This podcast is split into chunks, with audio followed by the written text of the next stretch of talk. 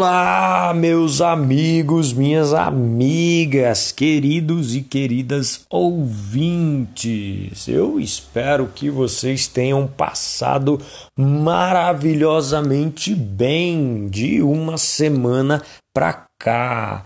Bom, começa agora mais um episódio do seu podcast semanal de toda sexta maravilhosa feira, o Pensando com as Histórias. E hoje eu gostaria de propor uma reflexão a partir de uma pergunta, muitas e muitas vezes, repetidas vezes, feita para mim e não só para mim, é claro, mas também para amigos, amigas, colegas de profissão e de outras áreas também que tiveram condições de possibilidade, oportunidade na vida de cursar um doutorado. As pessoas geralmente perguntam: "Mas para que que eu vou fazer uma graduação, para que que eu vou fazer talvez uma especialização, para que que eu vou cursar um mestrado, para que que eu vou arrumar para minha cabeça de fazer quatro anos no mínimo de um curso de doutorado, para que, para que, para enfim, é essa a nossa reflexão de hoje, então vem comigo.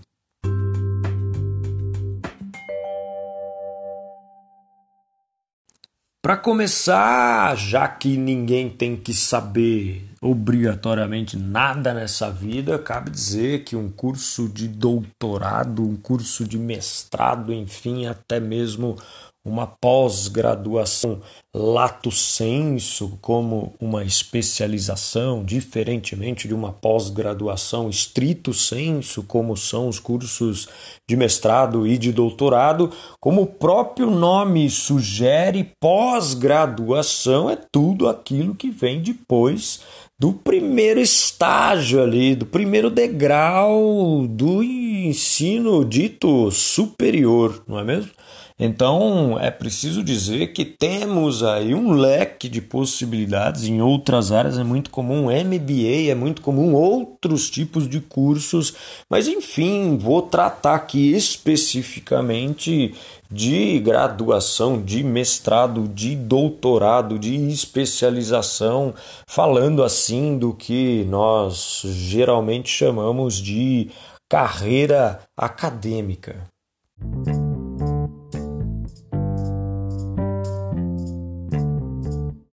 E é bem curiosa a pergunta sobre a razão de se fazer um doutorado. Ainda mais, dizem, não sem alguma razão, nesse Brasil. E eu poderia tentar dizer é mil e um motivos, até mais, para estudar, para que se busque criar condições na vida a fim de fazer uma graduação, talvez uma especialização, um mestrado e um doutorado que cabe dizer desde já, é o maior título de uma carreira acadêmica propriamente. Mas, bem, você poderia dizer o pós-doutorado é, pois é, o pós-doutorado vem depois do doutorado, mas não é um título, é uma pesquisa, é um estágio, é outra coisa. Bem, de qualquer modo, as pessoas perguntam, mas para quê? Não é? Os mais indignados, né, com a coisa toda inútil nesse Brasil, é, se perguntam, né? Isso tudo aí, para que que serve? Bom, você pode fazer por paixão por tesão e até eu diria que no doutorado, inclusive, você pode escrever um tesão, né? De repente, porque afinal de contas ganha esse nome, né? No mestrado, a dissertação que você escreve é um trabalho, assim como da graduação, de conclusão de curso, e no doutorado, uma tese. Então, por que não um tesão? Aí vão dizer, mas nesse Brasil, é sim, nesse Brasil, mais um motivo para distrair a existência. Claro, é verdade que as universidades estão sucateadas ou em processo de, não é? É verdade que não há ou não há mais tantas bolsas, bem, algo fundamentalmente importante como fomento para as pesquisas científicas em diversas áreas e o que no fim possibilita a dedicação exclusiva. É verdade que, poxa vida, não acaba mais, é verdade. É, e nesse sentido, Há um belíssimo texto de um filósofo italiano, Giorgio Agamben, autor que possui uma vasta obra, mas eu quero aqui hoje falar de um ensaio cujo título é justamente Estudantes.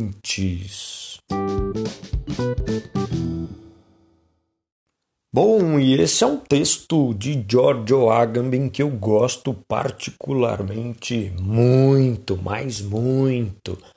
Ele começa o texto e vamos abrir aspas para o Agamben aqui.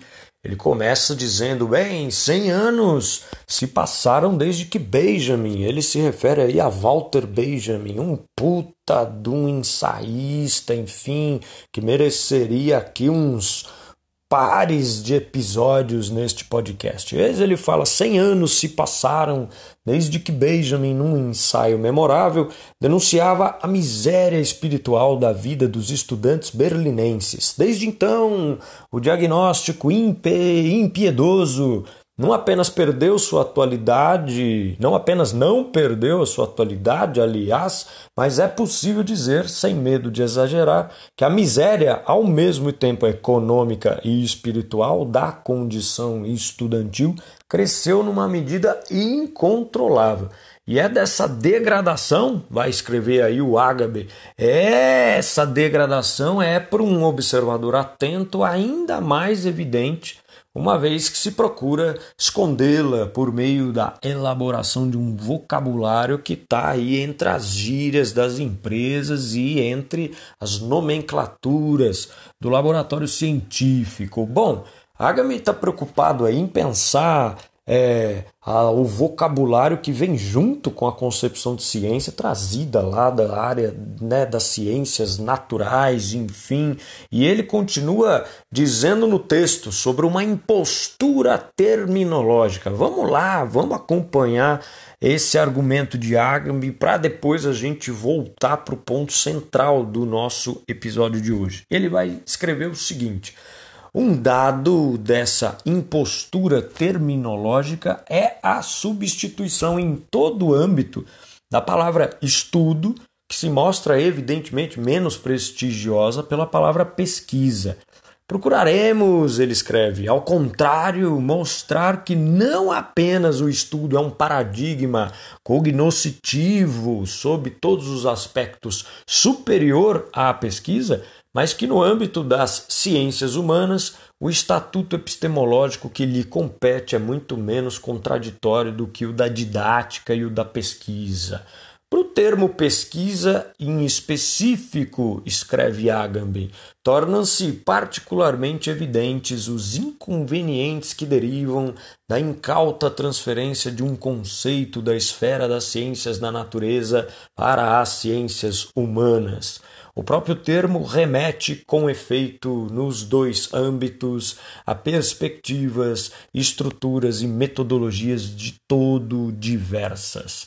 A pesquisa nas ciências naturais implica, acima de tudo, o uso de equipamentos e assim vai. Bom, Agamben tá putaço com a substituição do termo estudo, o estudo com a forma de vida, forma de vida estudante, pelo termo pesquisa. Muito provavelmente Agamben aí como pano de fundo da escrita do seu ensaio uma crítica fodida às noções liberais, é, neoliberais, ultraliberais, como se queira, né, que impactam as subjetividades e as formas de organização social, mas, bom, ele continua.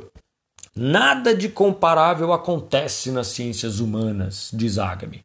Nestas, né, nas ciências humanas, o pesquisador, e ele vai dizer assim que de modo mais próprio poderia ser definido estudioso, tem necessidade apenas de bibliotecas e de arquivos aos quais o acesso é geralmente fácil e gratuito. Quando uma taxa de inscrição é exigida, ela é irrisória. E aí ele continua a comparação com, com a sua carga crítica né, às pesquisas ditas assim urgentes das ciências naturais, bem diferentes das ciências humanas. Ele fala lá nas ciências naturais Trata-se de comunicar as novidades mais urgentes, não apenas na teoria, mas também e acima de tudo nas verificações experimentais. Nada de similar pode acontecer no âmbito humanístico, no qual a interpretação de uma passagem de Plotino ou de Leopardi não é ligada a nenhuma urgência particular. E não para por aí o argumento de Giorgio Agamben. Vai valer muito a pena aqui acompanhar um tiquinho mais esse ensaio, porque em certa altura ele vai dizer o seguinte: o estudo é ao contrário, né, lá da pesquisa que vem da, do campo das ciências naturais, o estudo é ao contrário uma condição permanente. Aliás, pode-se definir o estudo como o ponto em que um desejo de conhecimento atinge sua máxima intensidade e se torna uma forma de vida, a vida do estudante, melhor, do estudioso.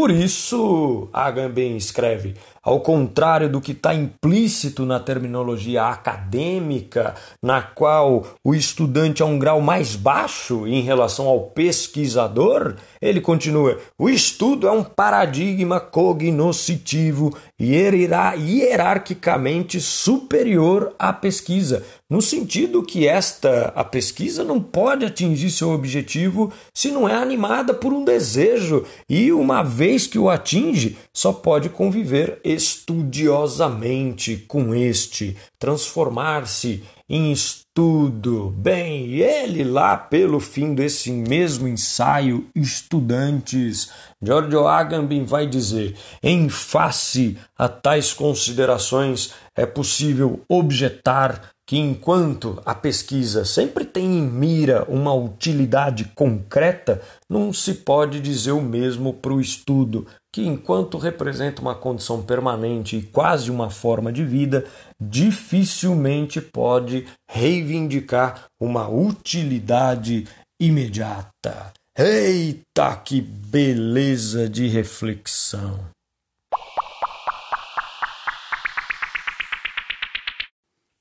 É, então, poxa vida, pessoa pergunta, mas pra que fazer um doutorado e coisa e tal? E só que faríamos bem sair dessa razão prática da utilidade Cadê a crítica dessa razão instrumental que norteia o nosso cotidiano, faz isso para aquilo, aquilo outro, para aquilo outro? Cadê a crítica dessa razão instrumentalizadora? Cadê a crítica da noção de sucesso e de vida boa que vale a pena ser vivida só se for para conseguir ultrapassar as metas? E aí é meta na empresa, é meta na escola, é meta no esporte, é meta na nas redes, like, like, like, é meta para. E o cidadão morreu e não alcançou a última meta, aquela a que faria desse cidadão um cidadão pleno, feliz, e aí sim Bom, então, na sexta série do ensino fundamental, a professora fala do sétimo, porque, nossa, a alegria vai chegar no sétimo. Quando você tiver no sétimo, daí, bom, daí a professora vai falar do oitavo. Vixe, e você já enxergava longe, né? Aluno à frente do seu tempo, porque você já imaginava quando chegar o terceiro ano do ensino médio, o terceirão, daí, bom, e você chegou lá e se formou. E aí fez um ano, fez dois anos, fez três anos, fez quatro anos de cursinho pré-vestibular, porque sim, o vestibular é a meta. E a razão de você ter estudado o sexto, o sétimo, o oitavo e hoje até o nono ano do ensino fundamental e depois todo o período do ensino médio é passar no vestibular, porque então o vestibular é a verdadeira meta. Depois pode, né? Aí depois do primeiro ano da faculdade, todo mundo fala do segundo. Porque no segundo bicho Daí e vem o terceiro, mas é no quarto que você vai realizar o seu trabalho final, ou no quinto, quem sabe até no sexto ano do, de uma graduação, dependendo do curso, não é mesmo? Aí você escreveu e, nossa, seis anos de faculdade, poxa vida, e bancado pelos pais, contando com a merreca, enfim, nossa, escreveu o texto e apresentou, foi aprovado. Daí vem o mercado de trabalho ou a carreira acadêmica. Ou, quem sabe, você ganhou na mega cena da virada e tocou o foda-se para tudo isso, caiu no mundo. Mas se a sorte não acertou você, se errou você, até porque você é muito cético, muito crítico que é, sequer jogou na loteria, o que sobrou foi arrumar um emprego. E na empresa havia metas. Outra vida! E além das metas, havia lá um plano de carreira. É quase que voltar na sexta série do ensino médio. E o plano de carreira você ficou sabendo logo que chegou na empresa que ele tem 23 postos. Puxa vida! Mas ó, quando você alcançar todos, daí, velho, daí só que você resolveu que isso não era lá muito a sua praia e pediu demissão no segundo dia. E resolveu fazer uma especialização na sua área e entrar depois disso num mestrado. E foi. Porque era isso, diziam nas reuniões de domingo, nos almoços de família, é isso que vai virar alguma coisa na vida. E você fez. Ah, e você concluiu lá o mestrado muito bem, defendeu a sua dissertação. Falou, poxa vida, agora a alegria. Só que aí você voltou para a sala de aula, né? Porque você tinha que ganhar um dinheiro para pagar as contas no fim do mês, então você virou professor. Aí de vez em quando você fez umas pesquisas e depois voltou, deu outras aulas, falou até das suas pesquisas nas suas aulas e resolveu que era o momento de escrever um projeto para um doutorado. Tendo o mestrado, você podia fazer o doutorado, já que a carreira acadêmica pressupõe esses requisitos. E bem, alguém veio e perguntou: mas para que que você vai fazer um doutorado? Já fez tanta coisa e não virou nada, né? Vai fazer ainda quatro anos de um curso para quê? Ah, porque o título de doutor na carreira acadêmica é o título pica das galáxias, né? Bem, você foi e fez quatro anos, não é? Formou e. Ixi, Maria, não arrumou um emprego, é verdade, né? Porque você esqueceu de pensar o seguinte, né? É o Deus mercado, ou melhor, para o Deus mercado, um doutor custa caro demais, né? Para as instituições privadas que podem, inclusive, contratar para as aulas na sua área um recém-graduado, bem mais barato. Concurso? É, vamos lá. Concurso público. Vixe, Mari, é longa a história. Além do que, você viu algum edital por aí? Viu? É, então corre lá na lotérica e joga naquela mega. Joga na Mega Sena de novo, porque eu acho mais fácil você ganhar na loteria do que. Aí vão dizer assim. Mas, ó, você tá sendo pessimista, hein? Bom, é, bom. Hum, hum, de fato. Mas vamos supor então que você conseguiu, prestou o concurso e passou. Puxa vida, agora é docente de uma universidade pública, chegou lá, calma. Entrou como assistente, sei lá o quê. Depois, algum tempo depois, vem a categoria adjunto. E aí depois vem adjunto 1 e adjunto 2 e adjunto. E depois, e depois. Bom, no fim, nossa, mas você já tá com uma bengala. No fim tem a livre docência, que em alguns lugares não fala livre docência, fala professor titular.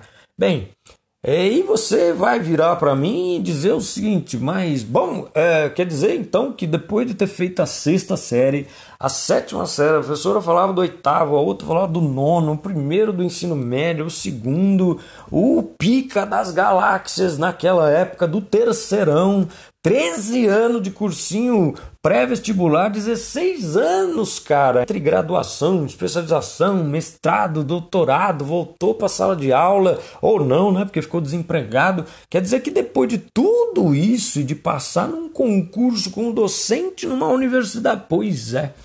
Sim, sim. É bem por aí, mas vai valer a pena.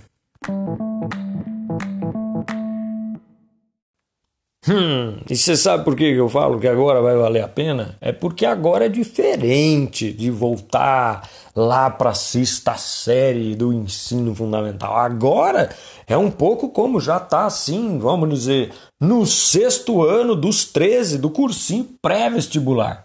Entendeu? Bom, então você tá quase lá, cara. Bom, é só mais um pouco e daí finalmente. Enfim. Para que serve fazer um doutorado?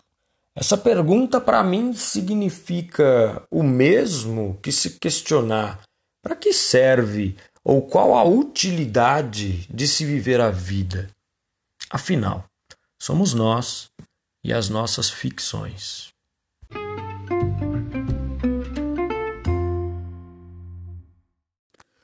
Então era isso que eu tinha para te dizer nesse novo episódio do seu podcast semana de toda sexta-feira, o Pensando com as Histórias. E se você tiver prestado atenção, essa é uma crítica da razão utilitária da vida, uma crítica da razão é, mais prática do cotidiano, o mais miudinho, aquele momento em que determinadas circunstâncias, numa dada situação, você escolhe consciente ou inconscientemente fazer alguma coisa ou não fazer alguma coisa.